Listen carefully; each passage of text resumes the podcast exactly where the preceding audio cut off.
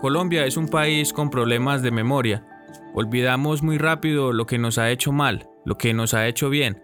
Vamos deprisa e indiferentes ante lo que bien debiera ser importante para nosotros, lo que nos definiría como sociedad.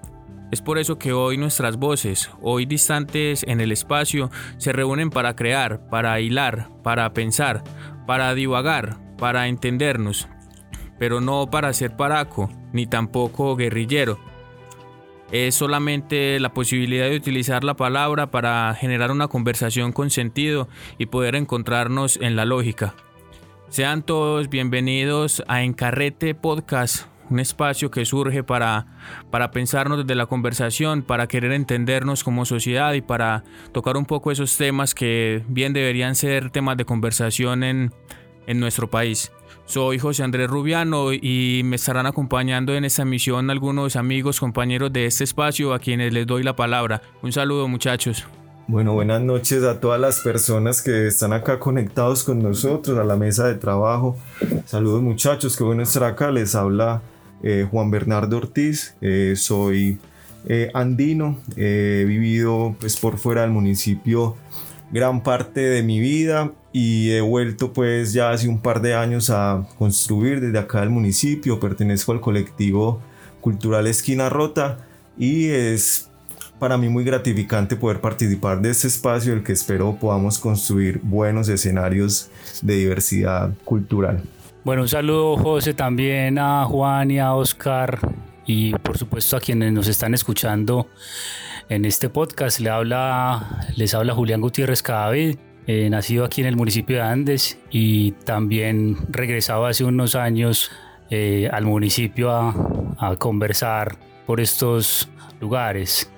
Entonces bienvenidos y, bien llegados a este espacio en el que vamos a conversar y a, y a dialogar alrededor de las ideas y de la palabra y pues de nuevo bienvenidos. Un saludo a todas las personas que nos escuchan a esta hora. Un saludo compañeros. Mi nombre es Oscar Julián Montoya Restrepo. Soy comunicador social periodista de la Universidad de Antioquia y espero con ustedes compartir, debatir, hablar y conversar ideas de diferentes temas.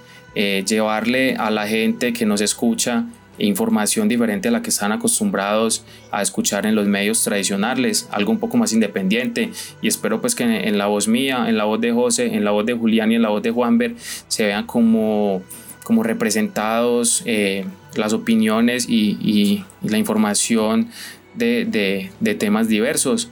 Eh, como decía, espero pues que, que, esto sea un espacio ameno y agradable para que se preste para el debate, para la conversación y que esas personas puedan escuchar información diferente a la que están acostumbrados. Muchas gracias. Y es que en Encarrete Podcast lo que queremos es echar carreta, echar carreta de temas que deberían ser interesantes para todos nosotros. Lo que queremos es sentar posiciones y plantear diversos escenarios de la actualidad del país, de la actualidad de nuestra región, de la actualidad de nuestro pueblo. Y es por eso que este primer capítulo de Encarrete quiere hablar sobre la pandemia la pandemia nos ha modificado a todos como sociedad, a todos nos ha tocado sin, distinguir clase social, sin distinguir posición social, sin distinguir si tenemos dinero o no. La pandemia ha permeado todo el, todo el mundo y es muy importante que, que la abordemos, que sentemos nuestras posiciones y que podamos dejar en tema de conversación lo que nosotros pensamos en relación a esta pandemia. Como ustedes bien lo saben o como quizás lo suponen, la, pandemia del coronavirus o del COVID-19 no es la primera que azota a la humanidad. No ha sido tampoco hasta la fecha la más devastadora. No es algo nuevo para, para nuestra especie enfrentarnos con enfermedades que pareciera que nos quisieran desaparecer y borrarnos de la faz de la Tierra. Y es importante muchachos que le dejemos a la audiencia un poco ese abordaje histórico, ese panorama histórico de lo que conocemos por una pandemia. Yo me pregunto qué, qué otras pandemias han habido en la humanidad y si de pronto alguno de ustedes tiene alguna información sobre eso. Bueno, sí, voy a, voy a tomar palabra ahí para referenciar en, en mi opinión personal que las pandemias o las, las enfermedades y los virus tienen que haber acompañado al humano desde, desde su origen de formación, ¿cierto? Eh, casi que hay personas, científicos que plantean que son escenarios también mediante los cuales el humano se ha, se ha desarrollado porque ha adquirido nuevas capacidades de resiliencia también frente a los ecosistemas y se tiene que desde la etapa en que el humano empezó a, a convivir o a coexistir con animales, pueden ser los primeros escenarios en que, en que los humanos empezaron a adquirir ciertas ciertas enfermedades que provenían de, de, los animales. No quiere decir que los animales también se estuvieran muriendo por ellos, sino que en la coexistencia ellos nos dieron eh, algún material genético nuevo a nuestro organismo que, que, no, que nos enfermaron, por así decirlo. Juan Beri, en términos de tiempo, eh, ¿qué, ¿qué, pandemias podemos empezar a referenciar o, o si nos paráramos en una línea histórica? ¿Desde cuándo podemos empezar a decir que las pandemias han azotado a la humanidad? Bueno, la primera constatación que se tiene histórica es la, una peste que ocurrió en Babilonia por allá en 1200 años antes de Cristo. No se, datió, no se datió cuántas personas murieron, sin embargo es un primer registro que se tiene.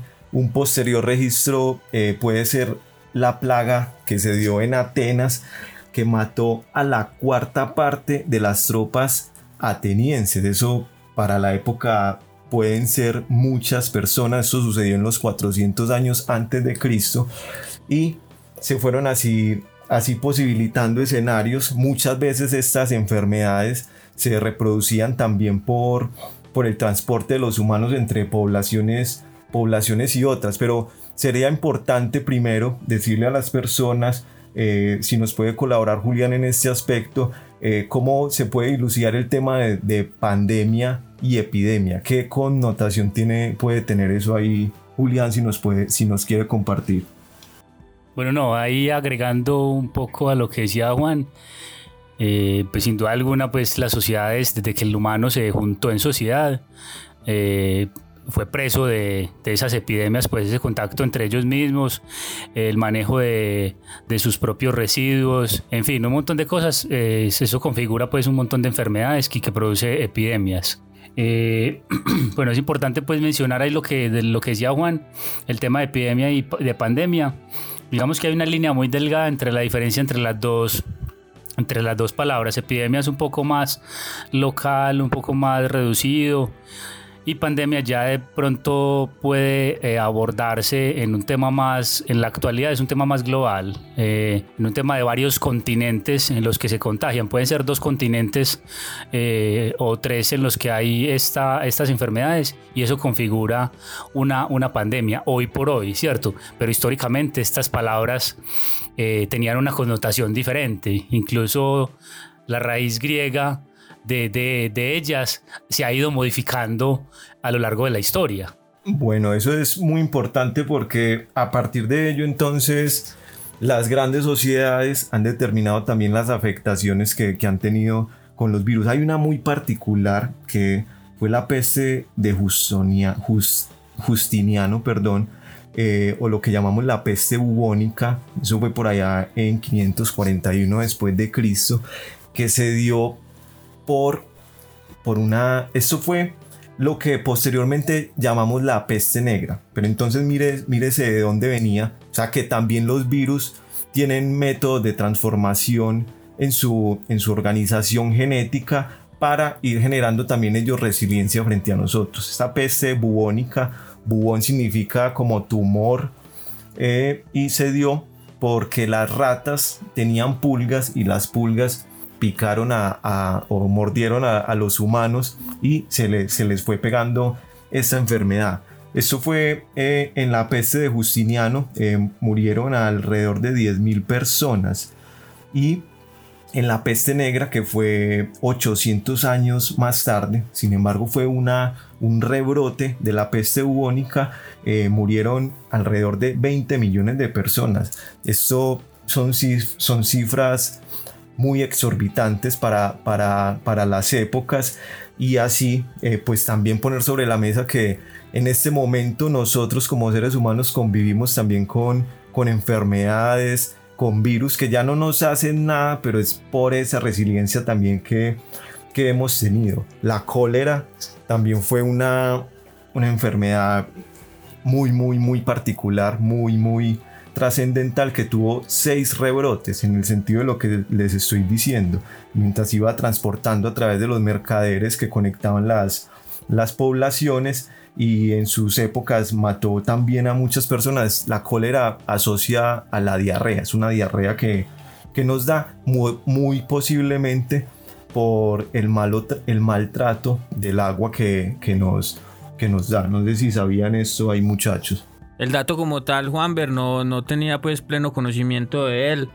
No sabía pues como en sí en qué consistía pues como la, sintomatología pues del cólera, lo que se experimentaba pues una vez estuviera contagiado de ella. Y eso me remite Juanber también a pensar un poco por más allá de los síntomas en los orígenes de las pandemias. Lo mencionaba usted ahora que se daba mucho eran en el contacto de los seres humanos en su expansión o en sus actividades con, con animales en, en, mayor medida que nos empiezan a pasar enfermedades que como usted lo decía no estaban ellos enfermos y quisiera que alguno se pusiera la 10 ahí y nos, y nos hiciera un breve, brevísimo contexto de, de, qué es la pandemia del coronavirus. Creo que ya se ha hablado tanto de eso que dedicarle mucho tiempo es quizás en vano pero importante que hablemos un poco de qué es el COVID-19 y de dónde viene y qué es lo que nos hace. Bueno, voy a tratar de sintetizar un poco eh, los orígenes del COVID.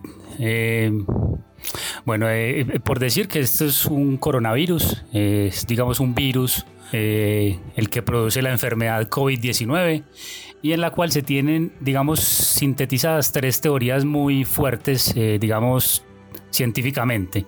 la primera, que parece ser que es la más, la más contundente y es que eh, a partir de una especie, un tipo de, de murciélago, le pasó el virus a un pangolín, que es un mamífero de origen asiático, y por el contacto estrecho con los humanos, del, entre el pangolín y el ser humano, se transportó al ser humano, ¿cierto? Esa es la teoría como más sólida.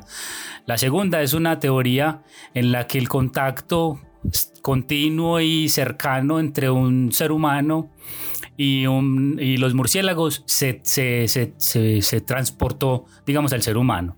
Esa pareciera ser que todavía es muy, muy leve la, la, la, teoría o no es muy contundente porque las diferencias de los ADNs, de los ARNs, perdón, entre el murciélago y, el, y este COVID eh, es muy, muy diferente. Es más parecida con la del pangolín. Y la tercera es, digamos, el alimento para los conspirativos en que eh, la, la pandemia no existe y es que fue producto de una, de, de una producción humana en un laboratorio y, y que se pasó a un ser humano y por eso fue que se produjo la pandemia. Hay un registro en 2012 de una persona que tuvo contacto con un virus en un laboratorio, no tenía la pericia suficiente. Eh, eh, los seres humanos experimentamos, experimentamos con animales eh, los, los, diferentes virus que, que conocemos para, pues para, para, evitarlos, ¿cierto? Entonces parece que esa persona que no tenía la pericia lo transportó hacia un lugar de, de, de vivienda y ahí generó los síntomas y eso generó una, una especie de, de, resistencia en el ser humano y, y, se, y, se, formó. Esa parece ser la teoría que alimenta a, los, a, los, a las teorías conspirativas, pero parece ser que es la más débil de todas las, las tres teorías que les mencioné. Pero vamos a algo muchachos y es justamente que estamos hablando de una gripa básicamente o estamos hablando de los síntomas de una gripa, que sea una, una variante u otra lo que vamos a experimentar en caso de que si nos diera coronavirus serían en principio síntomas muy similares a los de tener una gripa, que ya luego nos daría una fiebre y finalmente si hay complicaciones o algo podría llevarnos a la muerte en caso de no tener pues la atención médica debida o si tenemos alguna falencia en nuestro organismo o alguna enfermedad preexistente puede ser un motivo ahí para, para estar un poco alertas. Eso es lo que, lo que nos deja la, la pandemia en este momento como tal. Es, lo, lo interpreto yo como, como unos síntomas respiratorios, una afección respiratoria que por la dificultad para el oxígeno en el cuerpo termine pues asfixiándonos. Sí, José, sería como establecer en, este, en, este, en esta parte que vamos del programa que las pandemias y las enfermedades y las virosis han acompañado al humano desde, desde, su, desde su formación más, más primitiva y más en aspectos de, de la convivencia con, con los animales. Entre más estemos en coexistencia con los animales, entre más habiten ellos nuestros hogares, más expuestos vamos a estar a enfermedades. Y bueno, es esclarecer eso, las pandemias hace 100 años no nos tocaba una, por ejemplo, acá en la población andina, pero es algo que, que ha existido a lo largo de la, de la formación de la, de la humanidad. Sería sintetizar, quería ahí sintetizar eso, José. Y, y más que eso, Juan, ver Incluso hay referencias, eh, y creo que Julián nos puede hablar un poco más sobre eso, que, que, lo que usted acaba de mencionar incluso puede ponerse un poco en debate, en de que como sociedad andina no, no nos había tocado de pronto experimentar los, las consecuencias de una pandemia o una epidemia. Creo que aquí en el municipio, aquí en Andes, precisamente en Andes, Antioquia, ya hemos tenido la experiencia de estar cerca a una enfermedad de, de índole similar. Si de pronto Julián nos puede dar un poco más de información. Bueno, sí, eh, por ahí hay unos registros de, un médico en el municipio que a principios de este siglo, específicamente entre 1903 y 1907 aproximadamente, él hace un reporte, digamos, un poco más bien eh, histórico, porque incluso en el reporte dice que no tiene muchos datos epidemiológicos, en el que se da cuenta de, una enfermedad eh, que padecimos en el municipio y fue la fiebre tifoidea. Eso es una enfermedad pues, que se produce por de origen hídrico y en la cual se contagiaron aproximadamente 3.000 personas en el municipio. Esos fueron los, los datos que, se, que él alcanzó como a, a, conseguir y murieron aproximadamente 300 personas. Entonces digamos que para eso, y él mismo lo dice en el texto, que lo recoge el profe Gustavo Zapata, es importante hacer esa aclaración, eh, lo recoge el profe Gustavo en uno de sus textos eh, sobre el Hospital San Rafael. Eh, él recoge 300 personas y él determina que, que esas personas y ese contagio que se produjo, se produjo, se puede catalogar como una epidemia. Entonces, obviamente en estos momentos son más más, un poco más impactantes, pues por el tema de las, de las conexiones globales que tenemos. Y ahí, Julián, hay precisamente una conexión directa con el presente. Si mal no estoy informado, se, se estima que aquí en Andes pueden fallecer entre 200, 250 personas a causa del COVID antes de finalizar este año o finalizando este año y en los meses iniciales del año próximo. Y comparando los 300 muertos que pudieron haber por esta fiebre tifoidea, con estos 200 o 300 que puede traer el COVID-19, estaríamos viviendo casi que la misma historia, en un contexto distinto, en una actualidad distinta. Con la, con la situación de que la población hace 100 años no era la misma acá, la población acá en Andes no era la, la misma hace, hace 100 años, entonces a partir de eso que estamos planteando acá, podríamos decir que el impacto de muerte con el coronavirus acá en posiblemente no vaya a ser tan, tan grande eh, en, algunos aspectos. Decir, por ejemplo, esa fiebre tifoidea que se dio hace 100 años acá, eh, eh, también fue la misma que se dio en Atenas hace 400 años antes de Cristo. Entonces, imagínense cómo se traspolan las enfermedades siglos hasta que lleguen al rincón más, más, más lejos de, la Tierra. Eh, decir, por ejemplo, que también fue un momento histórico en el que, en el que las, estas epidemias o estas enfermedades eh, globales pasaron de ser un castigo divino a ya ser un asunto tratado por, por la ciencia, ¿cierto? Por ejemplo, en 1782 el, el obispo rey caballero prohibió las cuarentenas frente a una, a una enfermedad que se estaba dando porque él planteaba que era un castigo divino. Entonces teníamos que, soportar eso, eso como humanidad y, y, ver pues que ya los aspectos que, se, que podemos tratar en la, en la pandemia que tenemos hoy en día son bastante similares, desde la cantidad de personas que pueden morir y los contextos sociales también desde los que podamos abordarlo. Bueno, yo creo que Juan Ver hace algo muy, hace una acotación muy importante y es el contexto, ¿cierto? Si quizá hace un siglo murieron 200 o 300 personas aquí en el municipio de Andes,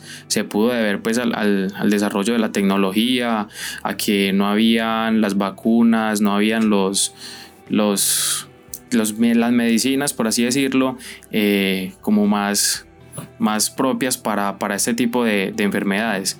Hoy en día pues eh, la tecnología ha avanzado mucho, la medicina va muy adelante, podemos ver que, que ya las vacunas van bien desarrolladas, que hay otras, eh, otras medicinas que ayudan a, a, tratar ese tipo de cosas. Entonces, de pronto el escenario lo pueden plantear como muy caótico, pero yo sería más positivo y, y me atrevería a decir que, que con el avance de todo podría no ser tan abrupto como se plantea según las estadísticas. Es que hablemos de exposición, por ejemplo, Oscar y Juanver y Julián, muchachos, hablemos de la exposición, hablemos de los expuestos que, que, estamos ante la pandemia. Creo que más que a la pandemia también hemos estado expuestos a los medios de comunicación y a la manera en que nos ha llegado la información. Creo que eso también ha marcado un precedente en esta pandemia y es que nos ha tocado convivir a diario con cifras de muertes, contagios, muertes, contagios y eso finalmente empieza a causar un temor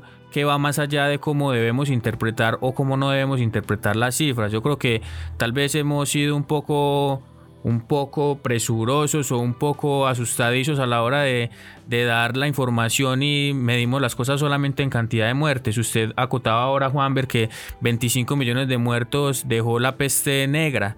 Y no quiero decir que vamos a necesitar muchos muertos para que nos asustemos, no, no es esa la idea. Pero creo que vivir asustados de cuenta de las cifras es quizás un error. No más un dato menor que les dejo acá muchachos para que entremos en el encarrete de, de esta sección y es en Italia se morían en promedio antes del COVID entre 1.500 y 1.600 personas. El COVID en los picos más altos estuvo en cifras similares de muertos en Italia. Pero hay que ir más allá de eso y ver qué otras enfermedades podían tener esas personas que murieron y si realmente lo que hizo esta pandemia fue darles como, como un empujoncito y llevárselos ya como hacia el más allá y más que ser algo tan letal no lo sea como tal, porque la misma estadística no, no lo cuenta distinto. Bueno, una cosa que tenemos que tener en cuenta es que, por ejemplo, cada que salen las cifras aquí en Colombia, a la par de que salen la cantidad de contagiados, sale una cifra muy similar de recuperados. Entonces es más la gente que se recupera que se muere, ¿cierto? Y en el país ya sobrepasamos los 600 mil personas contagiadas, pero hay detrásito a la cifra de personas que ya han superado la enfermedad. Entonces hay que tener en cuenta que, que este tipo de, de virus eh, golpea más a las personas que tienen eh, enfermedades pues ya prevalentes, que sufren de diabetes, que sufren de enfermedades respiratorias y pues que pertenecen a ese grupo como de la tercera edad. Podemos entender pues que son las personas que más riesgos corren, pero de todas maneras pues entran en, en, las estadísticas. Entonces yo creo que no deberíamos como alarmarnos tanto, sí cuidarnos y no relajarnos, pero tampoco alarmarnos de que toda la persona que, que contrae el virus se va a morir o, o va a estar en una UCI. Eh, sin embargo, eso no puede ser pues excusa como para dejarnos relajar y, y, y, decir que el virus no existe o que eso no me va a matar a mí. Sí, no, ahí, ahí de pronto para ponerle un poquito de cifras a lo que decía Oscar, y es que, que sí, yo pienso que, y bueno, lo que decíamos muchachos José y, y Juanber, creo que de pronto la información no ha sido entregada de una, mejor, de una manera un poco más precisa. Y, y de pronto ha sido un poco inmediata y de pronto no ha sido detallada. Y como le decía Oscar, eh, la gran mayoría de los que nos vamos a contagiar, porque eso hay que tenerlo claro, nos vamos a contagiar en algún momento, eh, por ahí el 80% no vamos a tener síntomas o los síntomas van a ser leves. El otro 15, 16% de, de los que se contagien o nos contagiemos van a tener unos síntomas un poco más complicados que pueden tratarse incluso con, con, con cuidados paliativos en, en, hospital o hasta en casa. Y solo el 5% o 4% de las personas van a tener unos, unos síntomas muy, muy graves. Y, es, y, es, y entre esas, las que decía José, eh, perdón, Oscar, personas que tienen condiciones eh, de enfermedades eh, anteriores, entonces diabetes, ni siquiera eh, enfermedad sino sobrepeso, eh, problemas cardíacos, problemas pulmonares, pueden tener unas complicaciones adicionales. Pero no ese 4%, ese 5% va a morir, sino que de esas personas van a llegar algunas de pronto hasta unos cuidados más, más, más grandes, por ejemplo en una, en una UCI, y esas personas posiblemente por ahí un 40 o 50% puede morir. Entonces se prevé que la letalidad o la mortalidad mejor eh, va a ser entre 1 o el 2%. Eso está por verse. Claro, hay en lugares donde, donde pudo ser muy, muy alta, por ejemplo en Italia. En Italia fue muy alta porque la población es muy vieja, entonces murió mucha gente vieja. En España también pasó lo mismo, ¿cierto? Eh, no significa que el que muera eh, en esa época eh, no necesariamente muere por coronavirus, sino es una consecuencia de él. Mucha gente, por ejemplo, en Latinoamérica no va a morir por coronavirus, sino que va a morir de hambre. Entonces, es, digamos una relación directa entre una no necesariamente por el, por el virus mismo, pero sí genera unas, unas muertes, pues que, que como decía José, no, es, no por eso la vamos a despreciar, pero porque tienen que ser millones para que le pongamos atención, pero tampoco podemos caer en ese otro extremo de que murieron eh, dos personas y, nos vamos a paniquear. Todos nos vamos a contagiar, eso es... Nos tenemos que cuidar, sí, pero desde, desde el significado de la pandemia que bueno, la última, Julián dice que, que el significado pues tuvo una variación, pero pan y demos, demos significa pueblo y pan significa todos, ¿cierto? Entonces todos nos vamos a contagiar, muchos en, en otras circunstancias a, a las que podamos tener personas que tengamos otras condiciones de salud, pero inevitable todos nos vamos a contagiar. Entonces también hay que tener cuidado con nuestro entorno, cuidarnos mucho, cuidar a las personas que sabemos que, que tienen algunas ya enfermedades previas y, y, pues sí, no tener tanto miedo, sino más tener certeza en las circunstancias, porque muchas veces el miedo y la ignorancia, saber cómo esto nos lleva también a tomar ciertas posturas o, ciertas, o ciertas determinaciones. Bueno, incluso lo, lo hablábamos ahorita, ¿cierto? Si no nos mata el coronavirus, nos va a matar el hambre. Por aquí estoy leyendo un dato no menor y dice que 132 millones, 132 millones de personas más de las proyectadas podrían pasar hambre en el 2020. Entonces, eso es una cantidad de personas que van a pasar necesidades y que no hacen parte de, de un grupo que tenga pues como respaldo económico o, tenga con qué defenderse. Entonces, yo creo que, que si bien el virus tiene su tasa de mortalidad que no es muy alta, eh, no podríamos llenarnos de miedo y, dejarnos como agobiar y encerrarnos en la cuarentena. Es que pongámoslo de esta manera, Oscar y muchachos, son las consecuencias. Las consecuencias de la pandemia las estamos entendiendo solamente como muertes y contagios y una consecuencia directa de la pandemia una vez interpretadas las cifras y de que lo que está expuesto realmente somos todos, pero en especial énfasis es en la población más vulnerable, llámese adultos mayores o personas con enfermedades preexistentes que puedan, que puedan agravarse pues de cuenta de un, posible contagio. Pero creo que una consecuencia más directa aún ha sido las cuarentenas, este encierro y la afectación tan, tan inmensa que se le ha hecho a, muchas, a muchos componentes de la sociedad y en específico en la economía Creo que ese punto es importantísimo que, lo intentemos desarrollar o que al menos lo tengamos en tema de conversación y es cómo la economía se afectó durante esta pandemia. Bueno, la economía se contrajo, ¿cierto? Eso, eso lo podemos ver. Eh, la economía eh, tuvo un desacelere, incluso pues llegó a cifras negativas, que yo creo que más adelante algunos de nuestros compañeros la pueden, las pueden pues como, como aterrizar un poco más. Lo que sí es claro es que ya no podemos seguir encerrados, ya no podemos seguir en cuarentena, ya no podemos estar ahí como, como a la espera de, de que pase. El virus va a estar mucho tiempo, la vacuna se va a demorar un poco y, y la economía si no se abre, se va a retroceder y, van a ser muchas las personas que, caigan en la pobreza, muchos los negocios como está pasando hoy en día que están quebrando, que están cerrando, negocios tradicionales, los vemos aquí en el pueblo que cantinas como por ejemplo las que están alrededor del parque que eran muy tradicionales y, muy conocidas y se han ido a pique y no están. Entonces yo digo que es importante como con todos los cuidados y todos los protocolos sanitarios ir abriendo poco a poco la economía porque este país que de por sí la corrupción lo tiene acabado ya no se puede dar el lujo de encerrarse más y, esperar como ayudas del gobierno. Entonces digo que en cuanto a eso la economía sí ha estado muy regular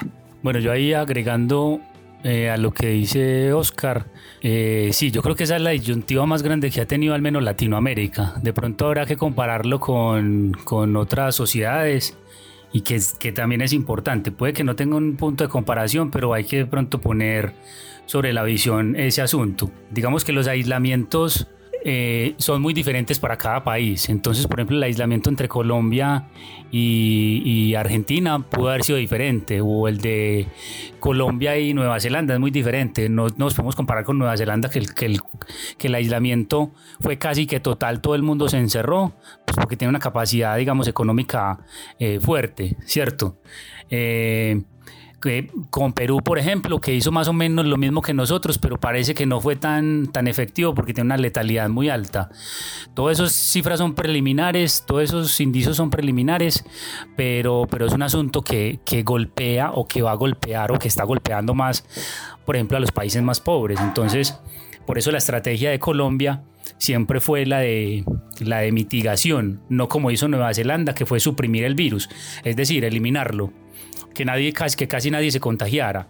Aquí se trató de hacer un poco eh, los, los, eh, los, encierros es para que el sistema médico se preparara, el Estado se preparara, para que la gente de alguna manera se preparara.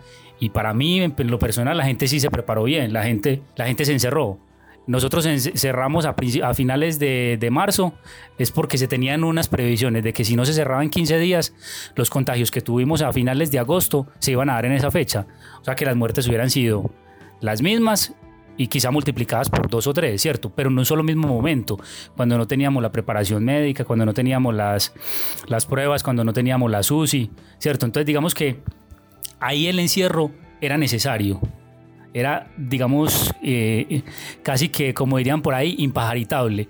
Pero ahora, sociedad, ninguna sociedad aguanta encerrada años sin producir económicamente.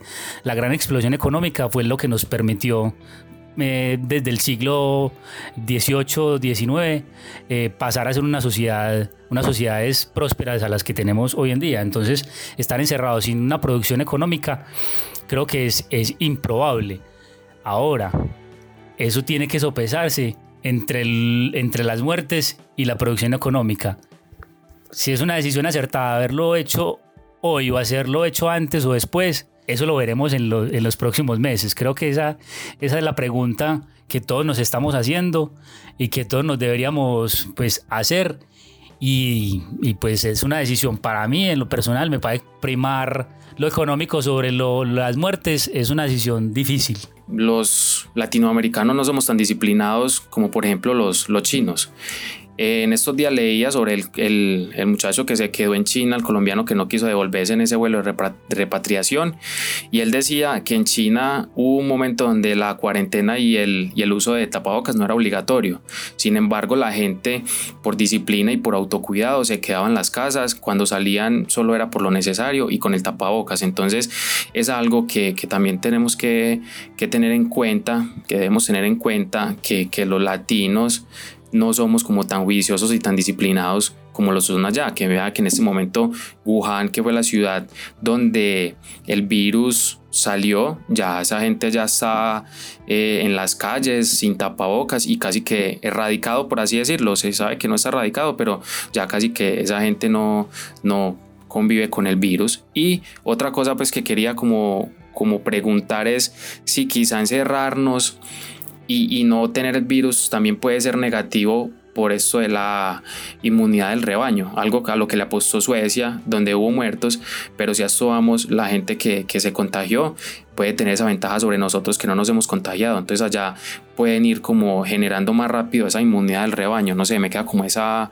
curiosidad. Sí, Oscar, y también aparte pues de esa curiosidad, yo creo que lo previo que usted menciona es también muy importante y muy relevante y es que nos permitamos hacer una lectura de país, en qué, en qué país estamos, eh, repercute directamente en cómo nos golpean y cómo nos afectan las, las, cosas que, que vienen pasando, la pandemia en específico. Yo creo que el descontento de la población ha sido general, ha sido mayoritario, porque estamos en un país lleno de personas trabajadoras, de trabajadores en su mayoría o en una cifra muy alta de, en, la, en la parte informal, en el trabajo informal. Y eso ha desatado que ahora, como usted lo menciona, haya que abrir sí o sí. La pregunta mía es quiénes son los que están expuestos, no por gusto o no por cultura, por ser latinos o por ser más menos propensos a obedecer pues las normas y hacer, y a tener esa disciplina que usted menciona, es quienes están expuestos porque lo tienen que hacer. Yo me pongo a hacer una lectura breve de, de mi entorno y veo que los que están más expuestos son finalmente las personas que que no deberían estar, lo que vienen siendo las personas más vulnerables o los más pobres. Son los tenderos, son los vendedores ambulantes, son los trabajadores de almacenes, son los, las personas que trabajan en restaurantes. Son esas personas que tienen que estar expuestas sí o sí y que están ahí en la línea de fuego casi que no para ellos sino para sus familiares, así que están más vulnerables. Eso es cierto. La clase trabajadora históricamente es la que va a llevar del bulto. Así fue hace, hace 100 años con la, con, cuando nos tuvimos que confinar acá. Eh, los grupos económicos fueron los que presionaron a, la clase política para que cesaran la cuarentena y volviéramos a, a trabajar. La clase trabajadora que muchas veces es la que no tiene acceso a un sistema de salud eh, responsable, por así decirlo, sin hablar pues de las falencias también que tenemos eh, acá en Colombia frente, frente a ese asunto. Yo creo que se demostró que como población en muchos sentidos no habíamos, no estamos preparados también por esa falta de memoria histórica frente a las circunstancias de, de tener que vivir eso. Acá en Colombia internamente se han dado eh, también pues como eh, epidemias, no podemos olvidar el, el chikungunya, el dengue que si usted va a ciertas poblaciones del Chocó, eh, todavía hay restricciones frente, frente al dengue con el uso del agua y, lo que se evidencia es que es algo que es una construcción de, de todo, ¿cierto? No, no lo podemos, al final está en decisión del Estado por tomar sus medidas y de los grupos económicos por, por mirar cómo, cómo abordan la situación, pero puede que los grupos económicos no estén muy, muy interesados en cesar eh, su producción para que la clase trabajadora pueda tener un respiro y inevitablemente frente a lo que usted plantea José, la clase trabajadora es la que va a llevar del bulto por así decirlo. Claro, digamos, recogiendo lo, lo, que dicen los dos, creo que por eso yo decía que la decisión es muy difícil, porque en un país, como le decía José, con una alta informalidad y una formalidad, digamos, muy precaria, eh, las condiciones de, de, trabajo de la gente eh, son, son complicadas, son complejas, son, son los que están más expuestos de alguna manera al contagio, ¿cierto?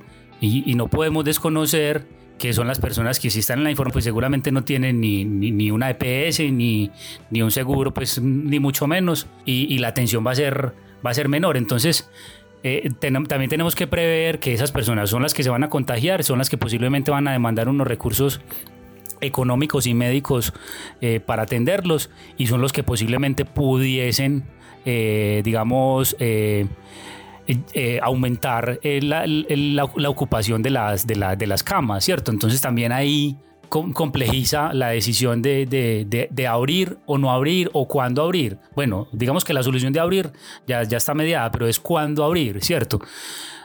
Por eso les decía, ya digamos, eh, la estrategia colombiana de suprimir el, virus eh, ya está empezándose como a, como a, mediarse. Como, como, a mediarse, entonces ya, ya, ya no es, imposible mitigar el, virus. La, la, directora del Instituto Nacional hacía una analogía muy importante. Él decía: el aislamiento es como si pusiéramos una presa en un río y los, las excepciones es como si empezáramos a abrir huequitos para que la gente vaya saliendo y se vaya contagiando. Así lo decía ella. Y, en últimas eso es lo que, estamos, lo que se está buscando y lo que decía Oscar, para que la gente vaya empezándose a contagiar y se cree esa, esa inmunidad colectiva o esa inmunidad de rebaño para que pues obviamente la gente vaya empezando a convivir, a convivir con él. Entonces creo que la decisión hay que tener en retrospectiva con lo histórico es que en la peste, la, perdón, en la gripe española se hizo una reapertura y todo el mundo salió. Y hubo un rebrote en el que murió más gente que en el primer, que en el primer contagio. Entonces también hay que tener eso en perspectiva y en, y en, y en, y en, retrospectiva también, en que el posible, la posible apertura puede pasar eso, ¿cierto? No, no significa que, que necesariamente vaya a pasar, pero también... Eh, eh, ahí eso, todo esos, todos estos, todas estas cosas que estoy diciendo complejiza esa decisión, que es una decisión compleja desde todos los ámbitos. El economista tendrá que decir, no es que hay que abrir ya. El epidemiólogo dirá que decir, no es que no podemos abrir nunca, ¿cierto? Entonces, eh, la decisión es compleja de tomarla y, es, y, tendrá unos costos económicos y de vidas humanas, querramos o no. Como decía por ahí un, un pensador eh, del siglo pasado, eh, estamos condenados a elegir. Eh, la elección que tengamos va, a conllevar necesariamente a, un, a una decisión en la que vamos a perder. Entonces, creo que mediar esa decisión es, es complicada. Pero aterricémonos muchachos en, en, el contexto actual. Hoy nos hablan de un aislamiento selectivo que dicho en palabras menos bonitas y, y quizás yendo más al grano es vamos a salir porque ya no hay de otra. Vamos a empezar a salir, cada uno a ser responsable de cada uno. Y ya vimos y pudimos imaginar quiénes son los que están más expuestos ahí en esa línea, que quieran cuidarse, van a contagiarse. Así quieran cuidarse, se van a contagiar porque están directamente expuestos ahí a la, a la pandemia. Y si yo les dijera muchachos que yo les tengo una solución a eso, me llamarán ustedes el Mesías, me llamarán ustedes quizá una especie de Dios. Si yo les dijera que hay una figura que puede quizás evitarnos esta discusión y evitársela a los gobiernos, incluso como, como lo es el, la renta básica o ese mínimo vital para la subsistencia que, que existe en teoría y que debería aplicar en estos casos. Me pregunto yo si eso aplicaría en estos casos y si alguno me puede colaborar ahí con ese aspecto.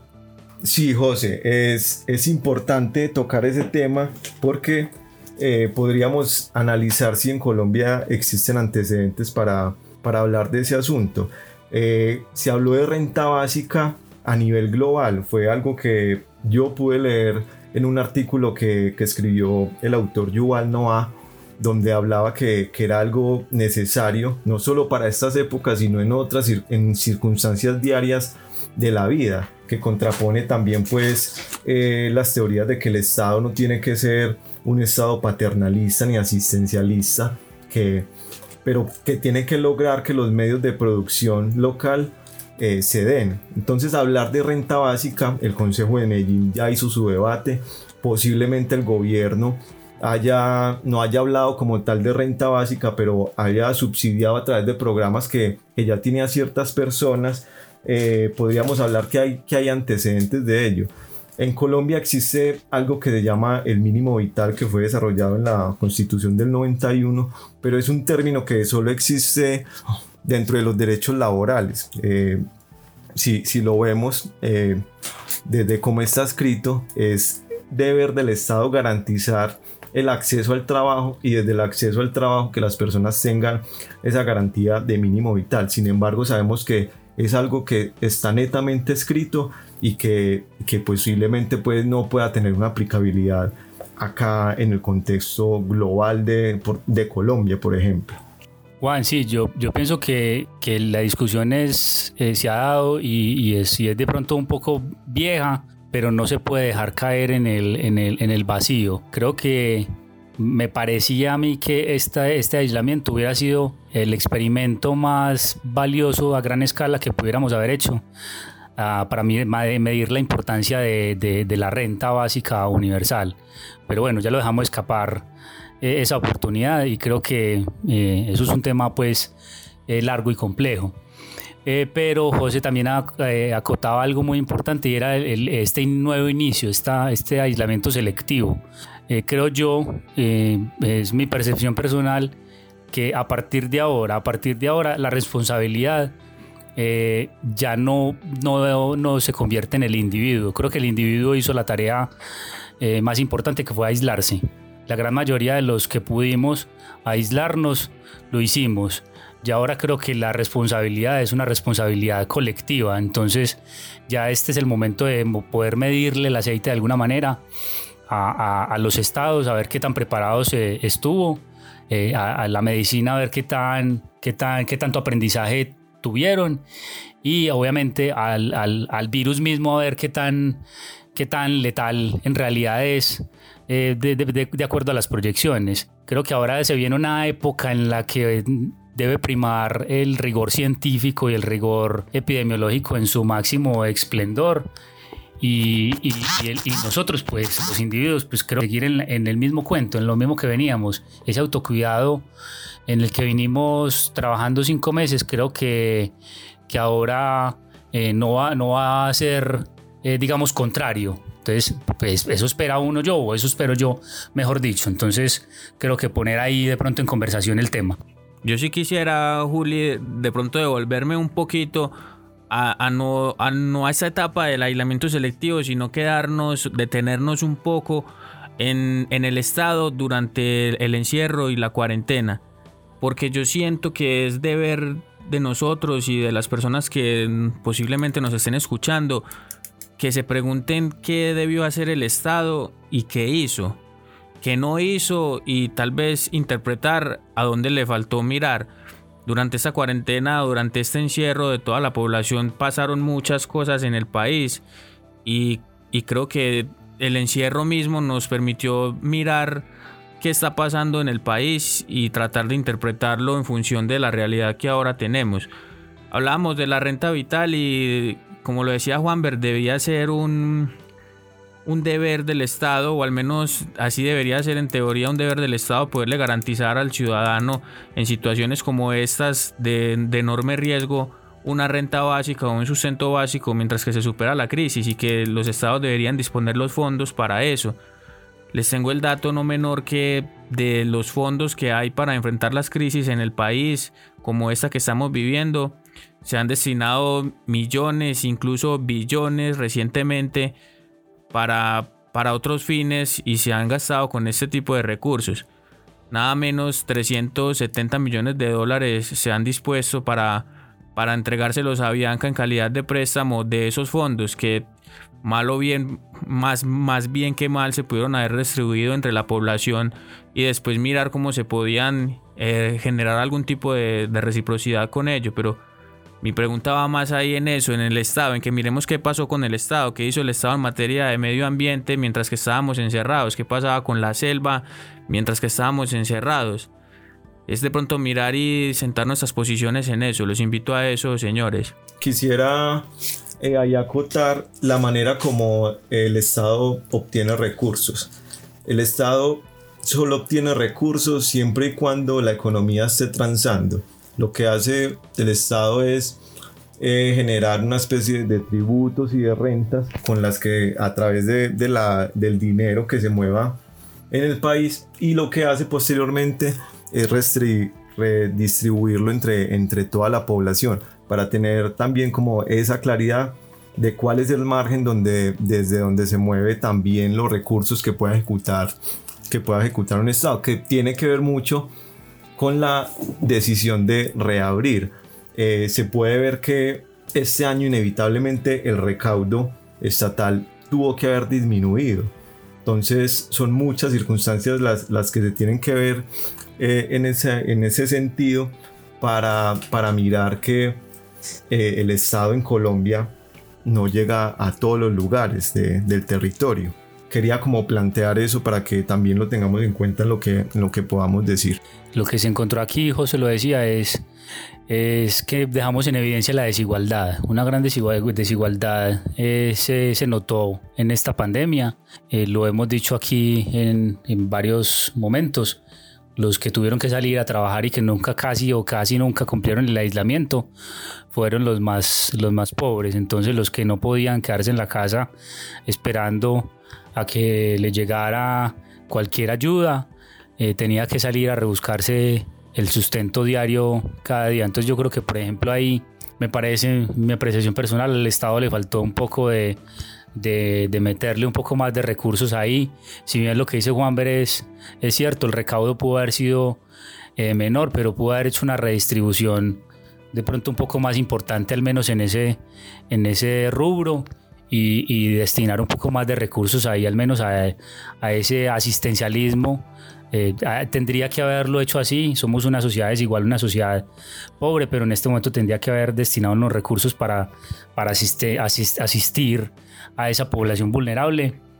Y, creo que ahí le falló un, poco. Creo que ahí se pudo haber quedado muy corto y, y la evidencia en cifras eh, es, eh, eh, parece demostrarlo y es que veníamos como de una, una tasa de desempleo, un porcentaje de desempleo como de cercano al 13% más o menos y los últimos datos del DANE incluso ya están cercanos al 20% de manera general pero en algunas poblaciones, por ejemplo en las mujeres, está cercano al 26%. Entonces creo que, que eso es una, una cifra que demuestra que de pronto ahí le pudo faltar un poco de, énfasis. Julián, no podemos olvidar también que estamos en un país en el que el empleo informal es bastante alto, las cifras del empleo informal es altísimas, son elevadas, ahorita lo, hablábamos, son personas que no tienen prestaciones, que no tienen un sueldo fijo, que, que no perciben dinero, sino, sino es de familias en acción que bien poquito es, eh, de lo poco, entonces sino es de lo poco que, que, alcanzan a hacer en su diario vivir. Entonces estas personas tampoco se pueden dar el lujo como de quedarse encerradas, ¿cierto? Es triste decirlo porque pues es la clase baja y es la clase obrera la que en fin de cuentas es, está poniendo el pecho, ¿cierto? Pero también es responsabilidad del Estado de, de brindarle las garantías, de, de, de brindarle como las... las las cosas de la mejor manera para que si tienen que salir a trabajar y a poner el pecho por sus familias, eh, no se expongan tanto como al virus. Sí, Oscar. José, y frente a, frente a eso que usted dice de eso sí fue un completo espaldarazo a, la población colombiana. Avianca ni siquiera es una, eh, ni siquiera es una persona jurídica que, que tributa acá en Colombia. O sea que esos, esas, esas ganancias que pueda tener esa empresa no van a ser poder distribuidas en su, en, en su totalidad acá en el país y son circunstancias también que obedecen a los intereses también de los estados de turno. Eso también eh, es algo que, que, tenemos que mirar desde, desde el sistema político que tenemos, democrático, en el que esos son los intereses que, que mostró el estado de turno que que democráticamente dentro de sus dentro de todas las aristas que ha tenido eh, eligió el pueblo colombiano. Que no es solamente eso, Juan, ver que también se han aprobado otros contratos millonarios para reforzar la seguridad del SMAT, por ejemplo, que se ha invertido dinero en mejorar imágenes de políticos ante la percepción de los, de los medios y de, las redes sociales y se han destinado dineros que, que, en época de crisis no se debieron destinar o al menos no se debieron de desembolsar para, para esos fines y lo que teníamos era una población con hambre y sumida en la pobreza que, que ahora nos deja un escenario caótico de más desempleo y de más miseria de la que nos va a costar muchos años salir si es que salimos. Yo creo que la invitación aquí es a pensar de una manera un poco diferente, a, tratar de hacer acciones desde, desde, lo colectivo y más desde lo local para propiciarnos el bienestar de, las personas más cercanas y, de las comunidades a escala más pequeña y yo creo que es una invitación a pensarnos de un modo menos globalizado. Ahora quisiera que habláramos un poco de, esto que es la nueva normalidad o de, eso que, hablamos como el aislamiento selectivo. ¿Esto qué es? ¿Esto cómo se come? ¿Esto cómo se digiere, muchachos? El decreto o, este, decreto que expidió el gobierno frente al aislamiento selectivo solo va a ser por el mes de septiembre. O sea que no sabemos cuáles son las determinaciones que va a tomar el gobierno nacional a partir de octubre y como le decían ustedes muchachos, va a ser un escenario donde tenemos que salir por temas económicos. Sin embargo, no sabemos qué nos depara los, los tres últimos meses de, de este año. Entonces es algo que, que va a ser muy particular, de lo que yo no me atrevería a hablar con certeza porque es algo que está en completo desconocimiento por ahora. Y estamos ahora en esta nueva normalidad en donde el tapabocas se ha convertido ya en una prenda de vestir y la responsabilidad recae sobre cada uno. Ahora la pregunta que yo les hago muchachos es cómo, cómo vivimos ahora esta, esta nueva normalidad, cómo enfrentamos ahora esta nueva etapa, cuáles son quizás las recomendaciones o, o el imaginario que tienen ustedes de esta nueva etapa a la que nos vemos enfrentados como ciudadanía. Yo creo que es importante, José, tener en cuenta que, el tapabocas sí o sí tiene que hacer parte de nuestra vestimenta. Cada que salgamos a donde sea, vamos a tener que, llevarlo, ¿cierto? Como medida primaria de, de prevención, porque pues la página de la gobernación en las publicaciones, las publicaciones que hace, eh, arroja unos, unos porcentajes interesantes. Y es que dos personas que están a menos de dos metros de distancia y sin tapabocas corren un 90% de, de riesgo de contagio. Si una de las personas, si la persona que no está contagiada tiene tapabocas, el riesgo se reduce al 30%. Si la persona que está contagiada es la que usa el tapabocas, el riesgo baja al 5%.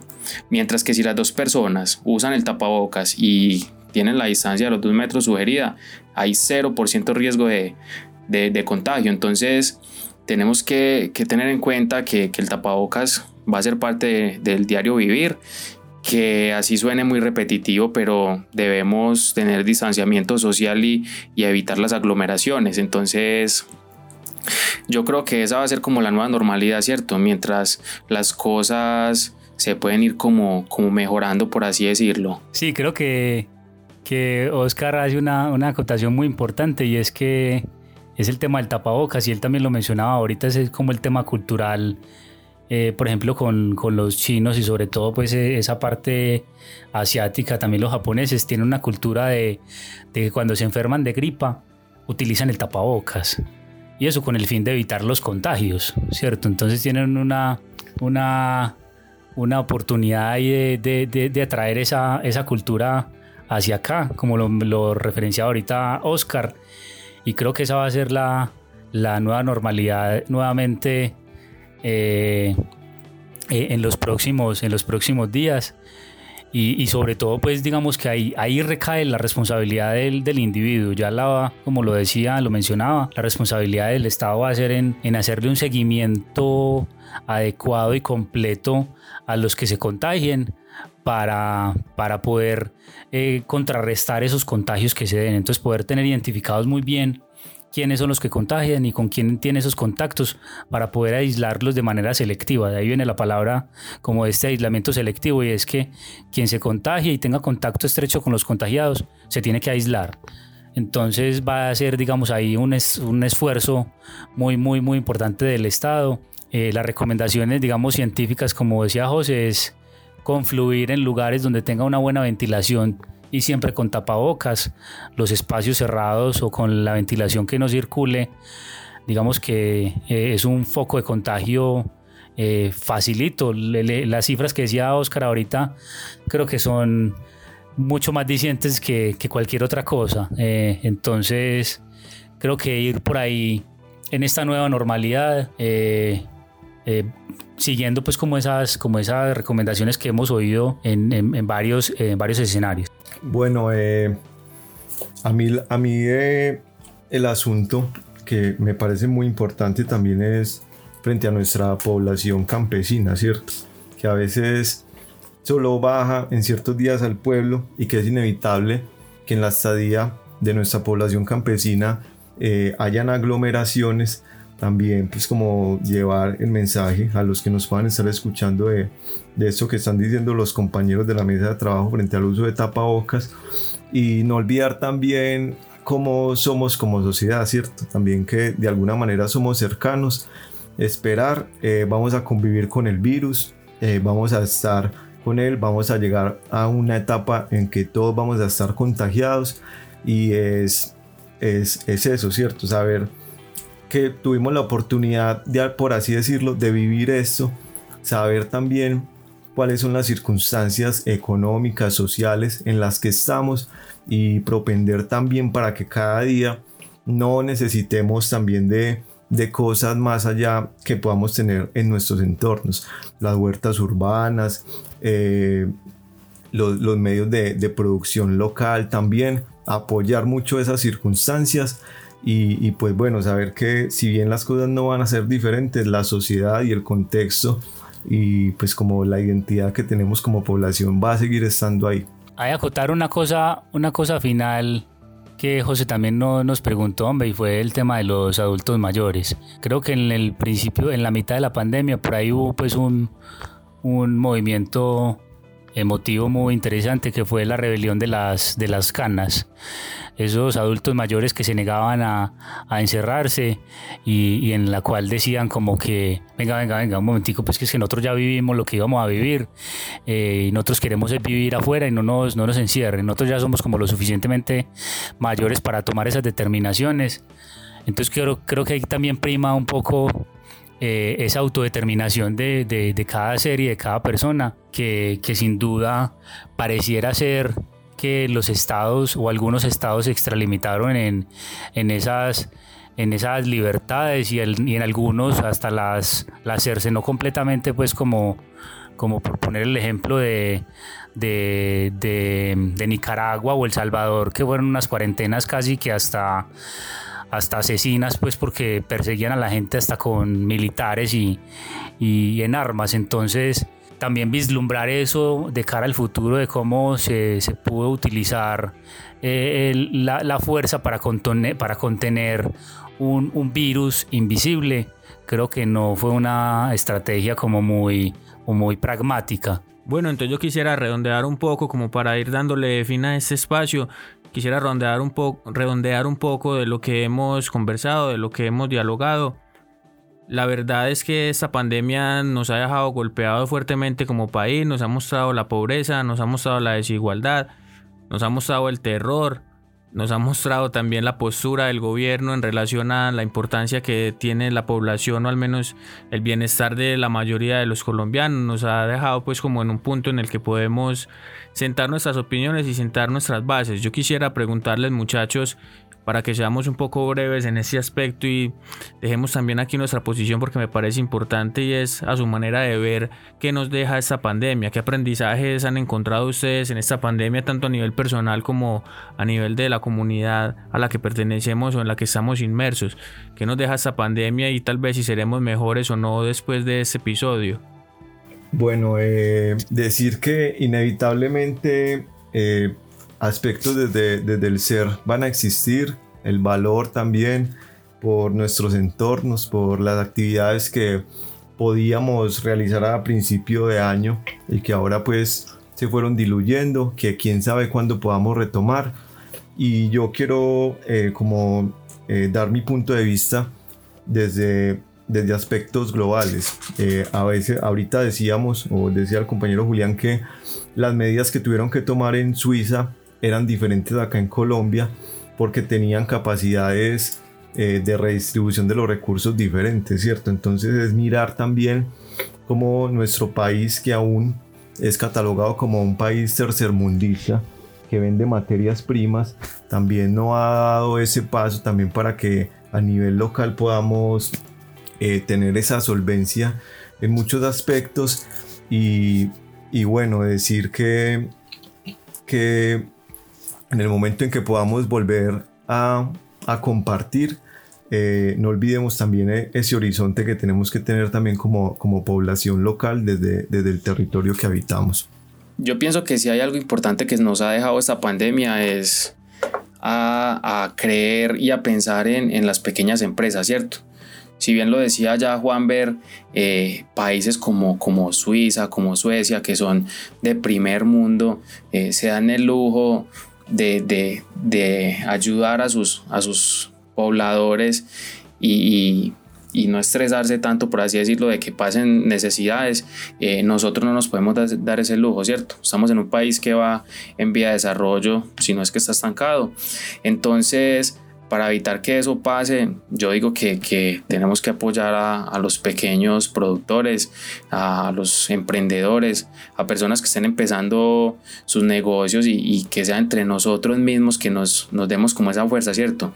Yo esperaría que esta pandemia nos, nos haga mejores personas, que, que aquí podamos salir más valientes, más resilientes y que, y que eso nos lleve como, como a despertar también y, y a ver que que ese gobierno que quizá nos dio un poco la espalda, hablándolo ahorita con el préstamo a Bianca, que, que sea ahora como el cambio de que, de que cuando llegue la hora de, elecciones, de votar por algún candidato, lo hagamos más a conciencia y no simplemente porque nos compren el voto o por idealismos o, o, pasionismo, ¿cierto? Entonces me atrevería a decir que, que puede que esta pandemia nos haga mejores personas y que ojalá el futuro eh, nos traiga cambios para bien, para la clase obrera, para la clase trabajadora, para, para los más necesitados y que podamos tener un país que, que si bien tiene muchos recursos naturales, eh, recursos humanos, ha estado pues como,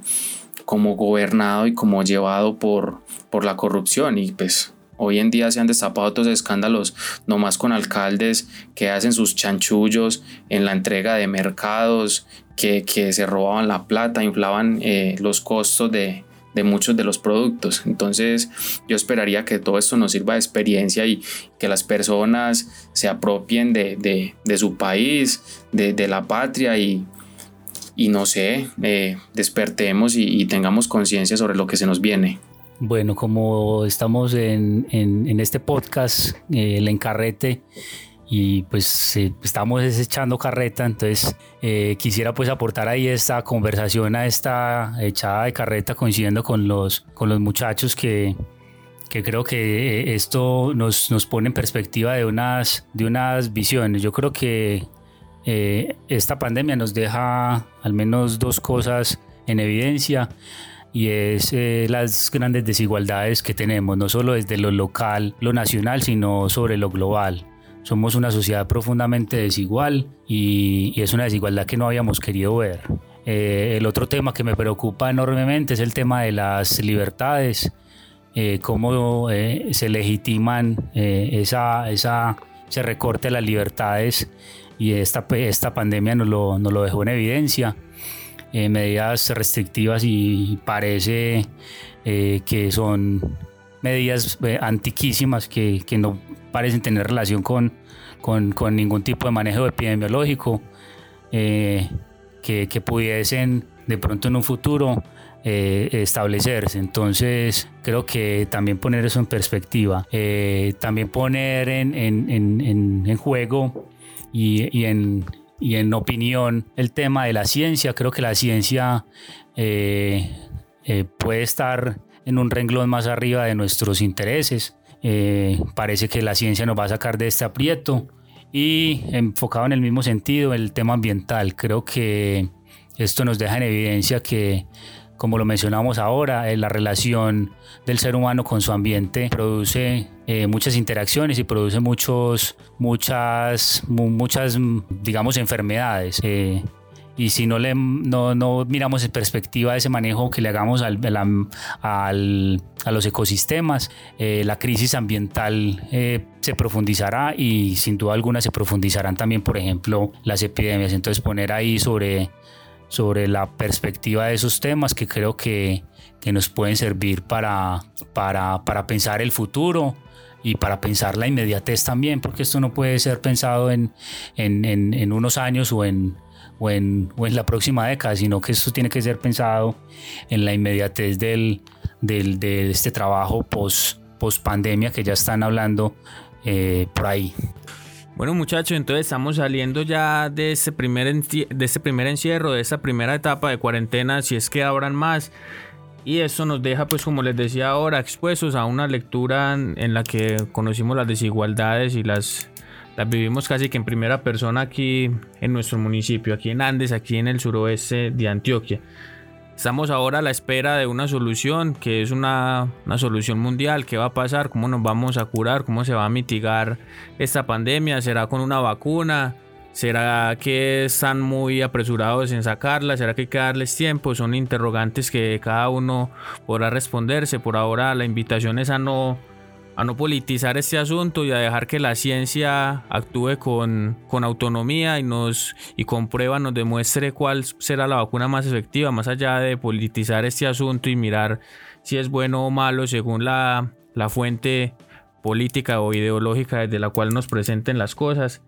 Y creo que esta pandemia nos permite, más allá del panorama hostil o, o un poco gris que se veía de cuenta de la corrupción de nuestro país y de las cosas que suceden aquí a diario en este bello territorio es la invitación para hacer otras cosas, la invitación para pensarnos de una manera más autónoma, para que incentivemos procesos que nos hagan salir de, esta crisis que se nos viene, de esta crisis que vivimos. Yo creo que está mandado a recoger ya eso de estarnos esperando a que nos digan qué hacer y de que los altos gobiernos o los grandes países nos, demuestren qué hay que hacer porque vimos que esas, esas realidades no aplican en en nuestro contexto. Entonces creo que hay que ir un poco más a lo básico y como lo mencionaban ustedes compañeros, a apoyar esos consumos locales, esas economías locales, a mirar a quién le estamos comprando los huevos, a quién le estamos comprando la leche, a quién le compramos las verduras o si podemos más bien sembrar algunas de nuestras de nuestros propios alimentos, hacerlo, en incentivar que esos pequeños productores que tenemos al lado en el campo tengan su, su comercialización en el mismo pueblo y basta de intermediarios y de llevar todas las cosas hasta una gran ciudad para traerlas de vuelta y con eso quitándole ganancias al que las produce. Yo creo que es empezar a cortar esas cadenas, que se, esos eslabones que se han hecho en la economía y tal vez hacerla de una manera más básica que permita que la economía se dé de mejor manera y tenga más ganancias en, el aspecto local. Creo que esta pandemia nos invita a eso.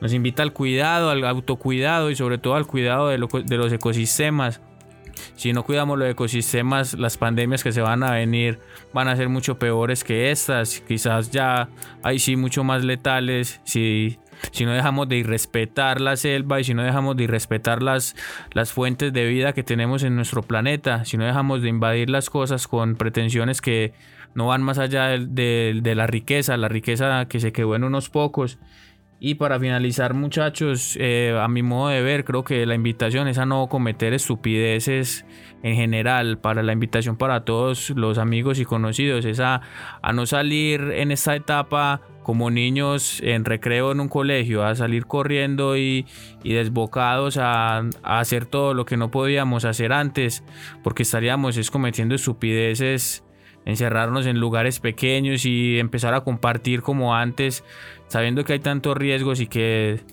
no somos, podemos que no seamos nosotros, pero son nuestros padres, son nuestros abuelos, son nuestros, nuestros parientes un poco más veteranos y que, que no, que no están, que no sería lógico de nuestra parte no tomar las precauciones. Es como la invitación de mi parte. Creo que va siendo hora de que vayamos despidiendo este espacio. agradezco a todas las personas que con paciencia han seguido nuestra, nuestra carreta, nuestra cháchara, nuestra nuestras divagaciones, nuestras, nuestras especulaciones y nuestro entendimiento del mundo. Agradezco la escucha de todos ustedes y los invito muchachos a tomar micrófono para hacer una breve despedida de este primer episodio de Encarrete Podcast. Bueno muchachos, muchas gracias por permitir este espacio. Oscar, Julián, José. Y bueno, esperamos poder seguir compartiendo acá. Me nutro mucho de lo que, de lo que planteamos acá. Espero que haya, así haya sido para las personas que nos escucharon. Y bueno, encarretado sí quedé. Bueno, no, también eh, agradecerle pues a quienes llegaron hasta, hasta este momento, a quienes logramos encarretar en esta conversación eh, en, esta, en este diálogo, en esta superposición de, de, ideas. Agradecerles pues por, por, por, esa paciencia. A los compañeros de la, de la mesa también agradecerles eh, esa oportunidad de poner en, en disposición y en diálogo eh, a muchas más personas nuestras posiciones. pues para, para, dejarlo en nombres a José, a Juan y a Oscar, pues un enorme agradecimiento por, por disponernos a, conversar aquí. Y pues bueno, aquí seguiremos, como dice Juanber, encarretados, conversando con, con, todos, con todos ustedes y, y sobre diversos temas eh, de aquí en adelante. Yo sí quisiera darle las gracias a las personas que nos escucharon. Eh, Gracias por dedicarnos su tiempo, por, por prestarse para este encarrete y, y escuchar nuestras ideas. También quiero agradecerle a Juanber, a José Andrés y a, Julián por, por las ideas, por los datos que nos traen y, y, por toda esa información que le podemos llevar a las personas. También quiero extenderle la invitación a, al autocuidado, que siempre usemos el tapaboca. Eh, hagamos distanciamiento social y evitemos las aglomeraciones para que esto no sea un desastre y, no podemos olvidar pues que está en las manos de nosotros que, las cosas sigan mejor. Muchachos, no, muchas gracias y esperamos eh, escucharnos con otros temas que, que puedan ser de gran valor para la opinión de nosotros y de las personas. Así que amables y no tan amables oyentes, agradecemos su escucha, su sintonía y los invitamos a que nos sigan en, nuestras redes sociales, a que nos busquen en las plataformas en las que tenemos alojado este contenido, a que estén conectados con, con la información, a que piensen un poco distinto a como lo están haciendo, a que se pregunten y propicien el debate con los suyos, con sus familias, con sus seres queridos, con sus vecinos, con, con las personas que tienen cerca, a ver si logramos ver una luz diferente en este, en este país. Muchas gracias a todos por la sintonía y que tengan un feliz día.